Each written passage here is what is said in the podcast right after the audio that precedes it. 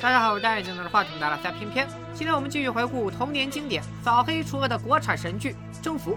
上回书咱们讲到，刘华强因为弟弟刘华文被砍，开始疯狂清洗衡州地区的所有仇家，先杀掉了天虹贸易公司的老总吴天，制造了四二八枪击案，又按照自己的复仇计划，着手准备报复另一个仇家——杭州市黑势力组织头目封彪。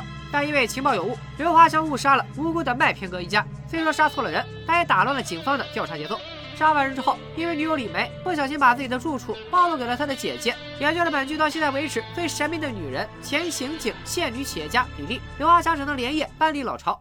在搬家的间隙，刘华强和李梅整了个小型茶话会。谈心刚开始，刘华强和李梅就是各种吐露衷肠，什么梅子你真好啊，遇到你是我的幸运啊，这可能就是命啊之类的二十年前土味情话。接着，刘华强就开始聊起了自己的黑道往事。事情还要从一九八二年讲起。那一年，法国波尔多葡萄大丰收，拉菲酒庄新酿了二十万瓶酒，从此中国每年都会被卖出上百万瓶巴尔尼拉菲。同年，还是一名光荣产业工人的刘华强结婚了，但是在婚房指标分配的时候，因为办公室主任徇私舞弊，导致本应该分给刘华强的房子给了主任自己的司机。这不仅惹恼了刘华强，更是激怒了正在备战高考的刘华文。年轻气盛的刘华文直接带着砍刀要找主任理论，结果被抓，判了三年。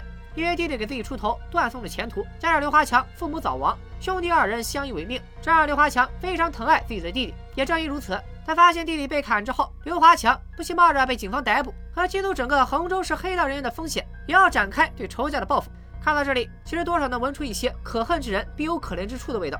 分房事件的发生，至少加速了刘华强黑化的进程。咱们可以对刘华强当年的这次遭遇表示同情，但他并不能成为一个人公然违法犯罪乃至戕害他人生命的理由。另一边，警察基本摸清了麦片哥的底细，他没有结识什么仇家，更不认识封彪和刘华强。警方的调查重点只能转向了麦片哥遇害当晚刘华强乘坐的白色面包车。确定了车辆特征以后，马上调人开始全程排查。其实就在排查令刚下达不久，一个民警就已经在刘华强曾经租住过的小区找到了那辆车子，而且根据小区管理人员的说法，整个小区就这么一辆符合特征的车。但刘华强在逃离之前，已经把原来的衡州牌照换成了刚刚偷来的衡水牌照。这个民警一看，哦，牌照不对，那没事了。看完这一段，我是真的恼火。二十年前，中国的汽车保有量本来就少，他们的目标又有偷车牌的前科，现在找到一辆符合特征的车子，好歹登记上报一下。但小兄弟着急给老丈人搬家，忽略了这辆日后要作为关键证据的车子。这次严重的失职，让关键证物晚了整整十五天才浮出水面。当然，这都是后话了。这边徐国庆接到手下的报告，麦片哥在案发当天就是从光华小区三号楼二单元四零幺搬的家。上一集咱们已经讲过，封彪住在光华小区甲三号楼二单元四零幺。现在又查出了麦片哥之前住的地方，两边一对，就差一个甲字。心机之蛙一直摸你肚子。徐国庆马上明白，杀手当晚要杀的不是封彪，只不过认错了门，这才让麦片哥两口子当了替死鬼。再结合前面周国权的交代，刘华强和封彪的恩怨一分析，没错，犯罪嫌疑人就是刘华强。徐国庆马上下令，正在光华小区埋伏的王斌，准备抓捕封彪的姘头李东。可一直负责跟踪李东的女警王斌，这会儿手机正好没电了，在繁忙的服装市场三拐两拐就跟丢了人，既没有第一时间得到抓捕李东的消息，也没能第一时间上报李东跟丢的消息，让警方错过了最佳抓捕时机。当警察撬开李东家的门，才发现人家早就人去楼空了。这个王斌可以说是整部剧红方最拉胯的一个角色，跟丢李东这事儿已经能看出他业务能力一般，而且身为刑警，连最基本的保密条例都遵守不了。各种向不相干的人透露案情，能苟到大结局，只能说他们徐局的脾气还是太好。警察那头继续抓李东，刘华强也已经带着小弟搬了新家，还没来得及收拾屋子，曾经给刘华强报告过封标住址的黄毛小弟又来电话了。电话内容就是自己报错了房间号，封标其实在吴天被杀的第二天人就跑没影了。这个黄毛叫韩月平，曾经也是刘华强的小弟，但已经脱队单干，现在自己开了一家托运站，也算是当年河北快递业的老前辈了。刘华强属实无奈，老子冒着生命危险多背两条人命，结果你告诉我杀错人了。可事情已经发生，他也只能认栽。另一边，徐国兴带人终于全部在火车站堵住了准备潜逃回杭州的李东。据李东交代，风标四月二十九号一早接了个电话，立刻就慌了神，还给观众透露了自己今天是本命年。这里要注意一个细节：吴天昨天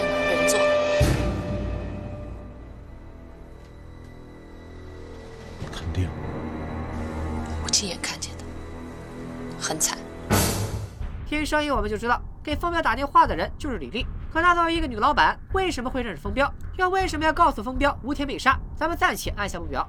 反正听完电话以后，风彪立马就收拾东西准备跑路。临走之前，不仅拿走了家里的现金，还把自己的猎枪交给了小弟高二林，也就是上一集那个干掉过周国权的长毛。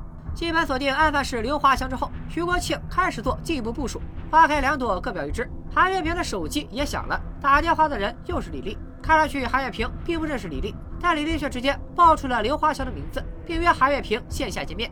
韩月平带着刘华强的另一个小弟胡大海前来赴约。李丽开门见山，直接说出吴天就是刘华强杀的，并要求韩胡二人劝劝刘华强，赶紧离开衡州，之后便扬长而去。韩胡二人组越想越不对，这女人怎么知道这么多秘密？于是决定做掉李丽，以绝后患。韩爱萍拨通了李丽的电话，以想求李丽给个锦囊妙计为由，把李丽骗到一处僻静的立交桥下，伺机杀掉李丽。但就在俩人准备动手的时候，韩爱萍的电话再次响起，电话那头传来了一个坏消息：白小超被抓了。这个白小超和许人演呢？如果只看面相，算是征服这部剧里最人畜无害的男性角色了。但他通过表亲韩月平的关系，也做过刘华强的小弟，不过是那种比较边缘化的工具人，后来也单飞了。作为第一位落网的刘华强小弟，白小超充分利用了自己那张呆萌的脸，装傻充愣，审讯一时陷入僵局。但很快，白小超开始满头虚汗，身体也开始扭曲发抖，打哈欠，很明显是犯了瘾。借这个机会，警察开始向白小超施压，实在顶不住的白小超只得向警察供出了韩月平和胡大海。徐国庆立刻出手，查封了韩月平的通讯站，并搜查了韩月平的家。在得到白小超被抓的消息以后，韩胡二人组就已经在刘华强的手底下先一步离开了衡州。警察开始继续审讯封彪的小弟高二林。高二林当然还是死咬着牙不松口，但警察直接让白小超出来指认。高二林知道这下没辙了，只能把他知道的事和盘托出。原来高二林曾经因为打架被判过一年，在劳改结束以后，通过狱友的关系认识了封彪，并和上一集我们提到过的厨子张鹏一起成了他的小弟。可就在刚拜完山门，封彪准备带二人打车去夜总会的时候。化身正义交警的刘华强已经在草丛蹲好，准备抓一波这群不插眼的老司机。风彪一行人刚上车，白小超就开车跟了上去，一脚油门追尾了风彪的车。就在双方争执不下的时候，远处又冲过来另一台出租车，车里坐的是荷枪实弹的胡大海。见风彪下车，胡大海一个漂移，从车窗对准风彪就是一枪，风彪小腿中弹，瘫倒在地。这里给大家补充一个小细节：刘华强的原型张宝林确实曾经策划偷袭风彪的原型孙大红。但张宝林要比刘华强更狠，不仅连开四枪打伤了孙大红的腿，还打飞了孙大红的脚后跟。老孙头为了治伤，前前后后花了十几万，在床上躺了两年多，还落下了终身残疾。至于刘华强和风彪之前是怎么结的仇，咱们还是得后面的剧情再来揭晓。刘华强差点要了风彪的命，让本来就水火不容的两拨人彻底没了缓和的余地。作为道上混的老炮，风彪一边放着狠话要收拾刘华强，一边也在发动小弟全程搜查刘华强的下落。直到有一天晚上，风彪带着几个小弟来到一家火锅店。注意，前方名场面高能预警，建议大家把全文背诵打在公屏上。听说你这段时间一直在找我，没完了啊？看来你是真想跟我拼一下，跟我刘华强拼，你有这个实力吗？你不是没带枪吗？我给你一把，来。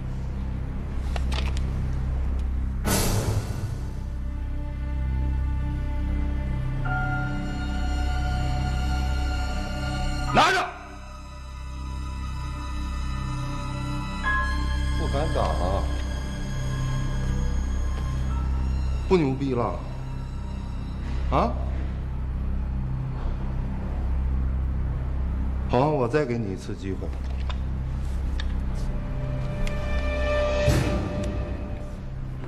可以了吗？一般枪击，我是小明，你呢？疯子，我就数三下啊，就三下。一、二、三。给你机会你不中用啊！啊，给你机会你不中用啊！要说以凤彪真正的实力，不一定克不过刘华强。可现在毕竟让人抢先一步，直接把枪顶在了脑门上。那就得另算了。方彪的气势被完全压住，方彪好汉不吃眼前亏，最后是跪也跪了，爷也叫了，才把这帮瘟神送走。当然了，现实生活里的孙大红没那么逊，张宝林也没这么勇。枪击孙大红事件之后，张宝林知道事闹大了，打算拿出四十万的超级天价给孙大红赔偿，却被孙大红拒绝，张宝林只能亡命他乡。而前面火锅店风彪下跪的名场面，则是借鉴了剧中角色赵小军原型赵建林的弟弟赵建波。在夜总会被仇家杜守义伏击的故事，感兴趣的小伙伴可以自己上网查一下，或者把这段故事分享在评论区。时间问题，咱们就不展开了。回到剧情，如果说上次风彪被打黑枪，还可以说是刘华强不讲武德，自己大意了没有闪，但火锅店被逼着下跪叫爷，直接让风彪老脸丢尽。过了一口老火的风彪一直琢磨着怎么报仇，终于逮住了一个机会，堵到了刘华强的弟弟刘华文。风彪一看带上张鹏、高二林，不由分说就是一顿乱刀。被砍的刘华文虽然保住一条命，却基本半死不活，从此征服就多了一个床戏担当。到目前为止，我们终于知道砍伤刘华文的人是谁了。但新的问题也就来了。前文书讲到，风彪是靠李丽的通风报信才逃出升天。那李丽为什么要介入两群混混的私人恩怨？这一切又跟刚出场就下线的吴天有什么关系？关于这些问题，是一个特别大的伏笔，咱们只能暂且按下不表。就在高二林给观众放闪回的时候，王斌又一次和李丽见面。这次王斌还带了自己的妹妹。上一集我们说过，王斌曾经托李丽把自己的妹妹送进税务局。现在通过李丽的人脉和行贿，这事儿算是办成了。被走后门的快乐冲昏头脑的王斌，用力的向李丽敞开了他那比棉裤腰还松的嘴。哎，王斌，啊，案子进展的怎么样了？基本上确定了，是一个叫刘华强的。如果上次王斌还只是说警方锁定了几个嫌疑人，正排查呢，这次直接指名道姓，就差报人家刘华强的身份证了。大姐，您是黑道团伙安插在警察队伍里的卧底吧？给妹妹办公务员入职试假，借办事的名义和在逃罪犯大姨子接头才是真。隔壁潜伏剧组更需要您这样的人才。套出情报的李丽马上来到刘华强原来的家，但这里早就人去楼空。于是李丽又打电话给刘华强，让他赶紧跑路。但已经杀红了眼的刘华强根本听不进劝，不杀光仇人誓不罢休。被拒绝之后，李丽又开始联系各路曾经的黑道大哥，内容就是一句话：刘华强杀了吴天，你们都小心一点。这里咱们可以看得出，李丽在杭州市的人脉真的有点广，各种现役、退役的黑道大哥，他都有联系方式。而且这些整天欧巴万的黑道大哥，好像还真卖李丽的面子。这个女人果然不简单。黑道这边的恩怨，咱们一会儿再聊。回来看警方的动作，首先就是根据高二人的供述，很快锁定了刘华强的弟弟，之前还躺在 ICU 的刘华文。经过调查，刘华文是从滨河医院转院到现在的医院。送刘华文过来的正是刘华强的前妻汪素娟，还有小弟韩月平、吴大海。因为当时有滨河医院开具的证明，说刘华文是被歹徒砍伤的，所以东方医院也没有做甄别，直接开始抢救。警方这边马上派便衣对刘华文的病房全面监控，另一边呢，也开始派遣警力监控刘华强前妻汪素娟的家，基本上是把刘华强已经暴露的社会关系全部看了起来。而且前面咱们讲过，因为片警疏忽，被漏掉的那辆刘华强用来作案的面包车，因为长时间无人看管爆胎，终于被找到了。于国庆亲自来到现场，由石少奇老师扮演的徐国庆，因为面相过于严肃，曾经一度被网友调侃过，长得比黑帮大哥还吓人。现在看到因为手下疏忽，险些错过关键证据，徐局真是非斗气战，脸上写满了我要吃小孩。你是管片民警？不是，这片的管片民警应该是于鹏飞。于鹏飞呢？于鹏飞。报告局长，我是。把你的警徽警号给我摘了。通过对车辆的检测，警方很快找到了刘华强原来的住所。但刘华强半个月前就跑了，连一根毛都没留下。从房东那里我们知道，这套房子是刘华强的女朋友李梅用假身份证租的。当然，这些警察是不知道的，只知道刘华强身边还有个什么女人，并且根据描述做了一幅画像，当成证据保存了下来。警方和刘华强的斗智斗勇已经逐渐进入白热化，现在各种证据都指向刘华强。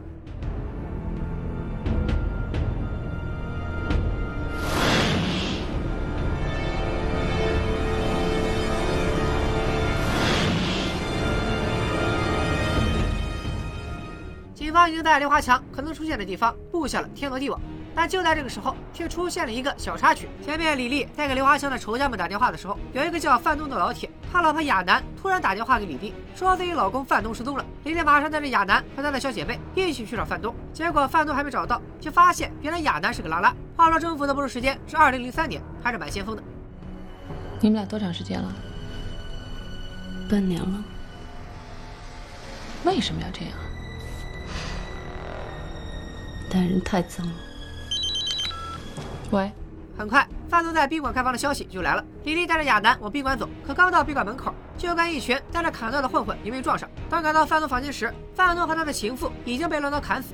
在正式公映的版本里，和第一集提到的刘华强杀死自己的小弟陆童一样，这个案件到此就戛然而止了。我不太清楚是因为后期删减了，还是制作组真把这事忘了。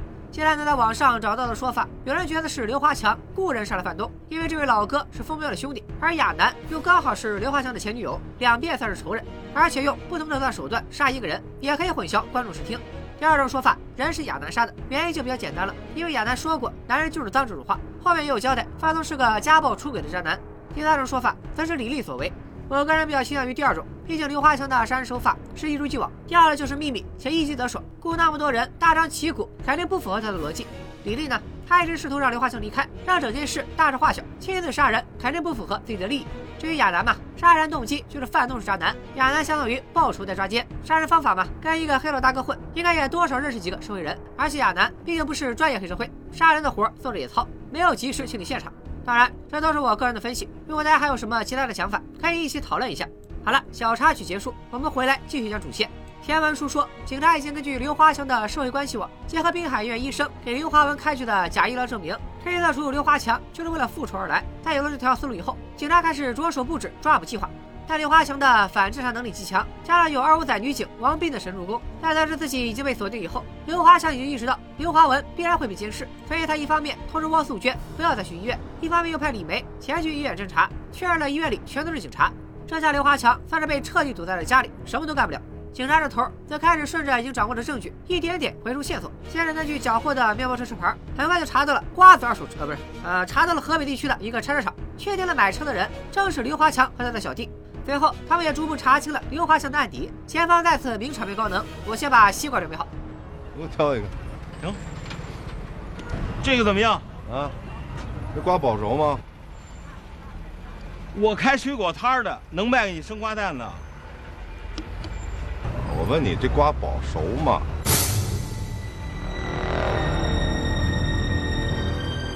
你是故意找茬是不是？你要不要吧？你这瓜要熟，我肯定要啊。那他要是不熟怎么办啊？要是不熟，我自己吃了它，满意了吧？十五斤，三十块。你这哪够十五斤呢？你这秤有问题啊！你他妈故意找茬是不是？你要不要吧？你要不要？七点十。另外你说的，这瓜是生的，你自己吞进去啊！你他妈骗我瓜是吧？我操！好，快点杀人了！杀人！快，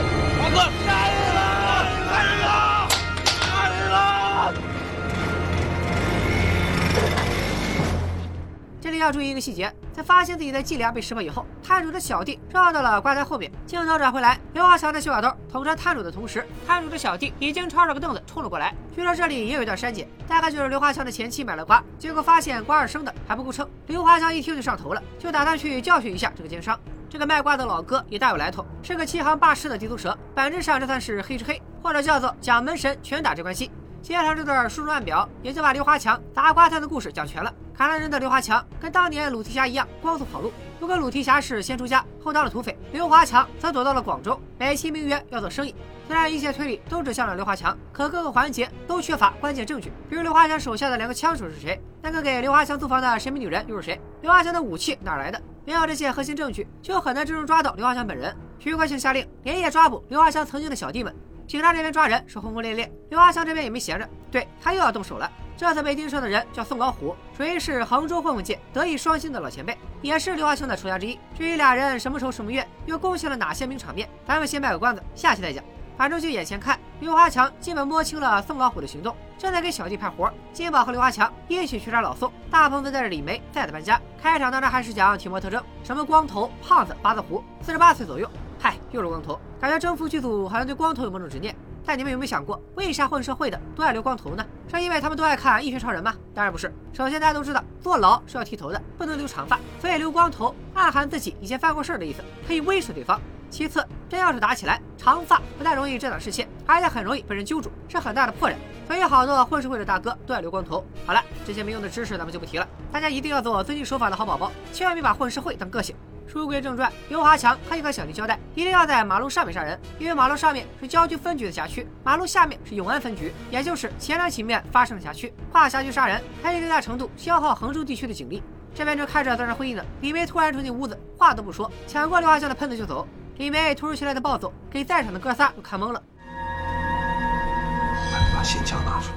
这里要画个重点，前两个案子用的枪是一样的，这是当初刘华强误杀麦片哥得以并案。和他被锁定为犯罪嫌疑人的重要证据。这次里面把枪收走。大鹏再拿出来的可就是新枪了。刘华强一行四人兵分两路离开，华强金宝摸到了凤凰台歌舞团附近。宋老虎跟这里的老鸨正在外面乘凉。但要命的是，桌上坐的四个人，两个都是八字胡的胖光头。让过来刺杀的金宝犯了难，已经杀错一个光头了，不会又来一次吧？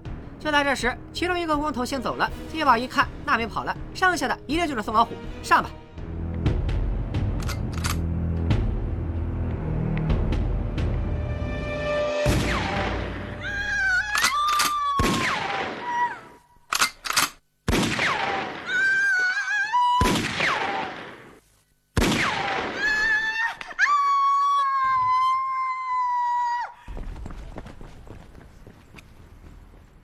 接到报案的徐国庆马上赶到现场，在他看来，这很可能又是刘华强干的。但等到弹壳的检验报告出来，此次枪击案的弹壳和四二八并不是同一支枪，这让徐国庆有些犯难。不同辖区、不同枪支，死了不同的人，徐国庆只能先搜集宋老虎的信息。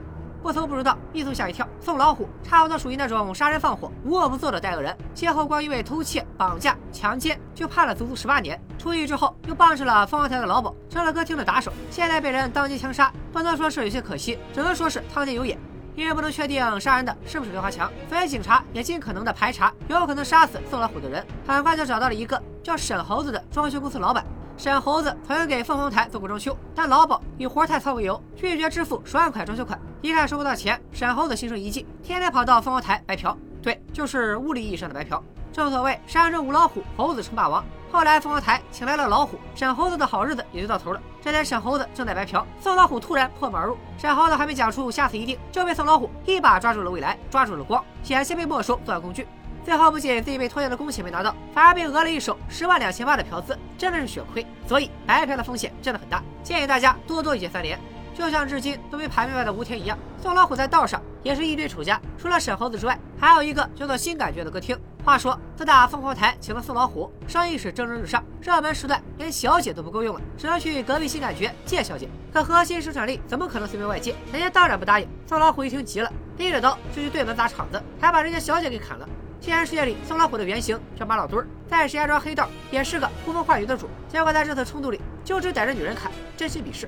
回到主线剧情，虽然整个闪回过程有些诡异和滑稽，但警方差不多也算是锁定了几个可能的犯罪嫌疑人，也就是沈猴子、新感觉 KTV，当然还有主角刘华强。对于色老虎被枪杀案的侦破工作，就等一手关键证据了。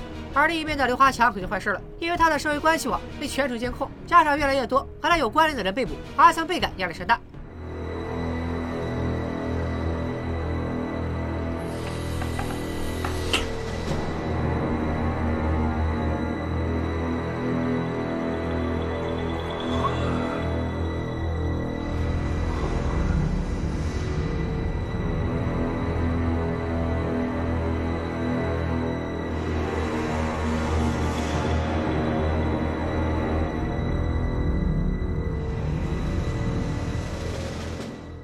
极乐征服》这部作品对嗑药的描写相对较少，但在这段戏里，孙红雷的演绎真的可以说是出神入化，只能用那句话来形容：你个流氓演的太像了。到此，回顾经典《征服》的第二期，也就是正剧第六到十集的故事就讲完了。就我个人而言，这五集可以说是《征服》最经典的一段，不仅名场面层出不穷，也因为越来越多的角色进入视野，不断丰满整个故事线的发展，同时又埋下一堆暗线。虽然也有像《翻东之死》这样的坑，但总体来说，绝对称得上是优秀国产罪案剧的典范。在下期视频里，我会继续跟大家一起探索刘华强黑道神话的崛起和衰落，看刘华强如何展现年轻气盛，而小弟韩月平又将如何三根烟颠倒乾坤。老规矩，点赞过十万，三天之内更新下一期。感谢大家的支持，我们下期再见，拜了个拜。